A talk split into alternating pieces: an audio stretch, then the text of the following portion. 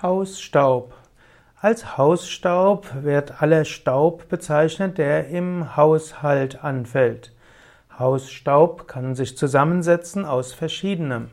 Hausstaub kann zum Beispiel Hautschuppen enthalten, denn jede Person sondert etwa 1,5 Gramm pro Tag ab.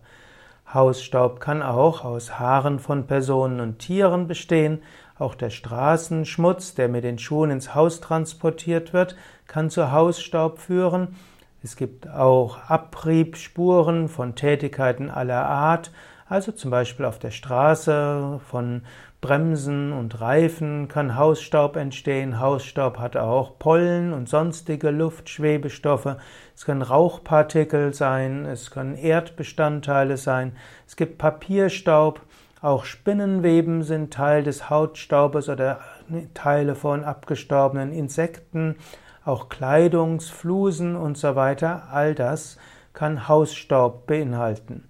Manche Menschen haben eine Hausstauballergie und da kann es verschiedene Stoffe geben.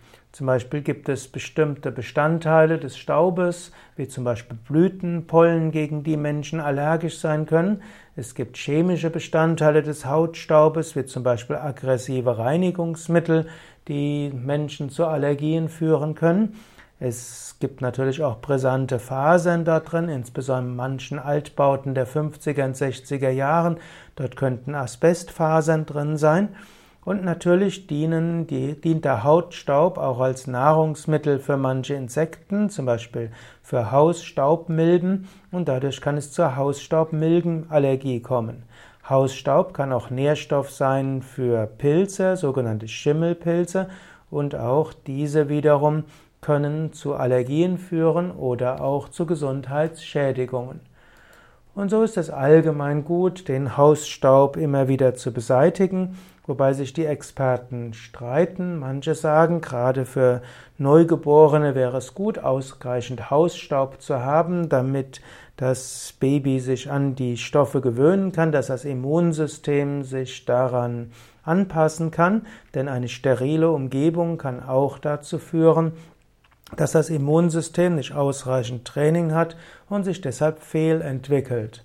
In jedem Fall sollte man aufpassen, dass im Hausstaub keine unguten chemischen Bestandteile drin sind, sollte also mit aggressiven Reinigungsmitteln vorsichtig sein und eben auch auf die Bestandteile der Bausubstanz achten.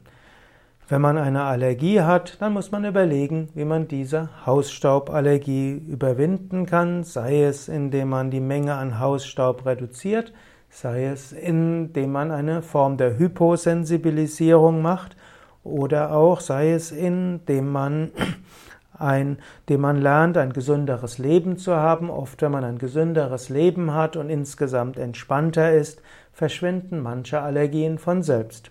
Viele Menschen werden zum Beispiel feststellen, wenn sie auf vegane Ernährung umstellen und jeden Tag Yoga und Meditation üben, dass die meisten Allergien von selbst verschwinden.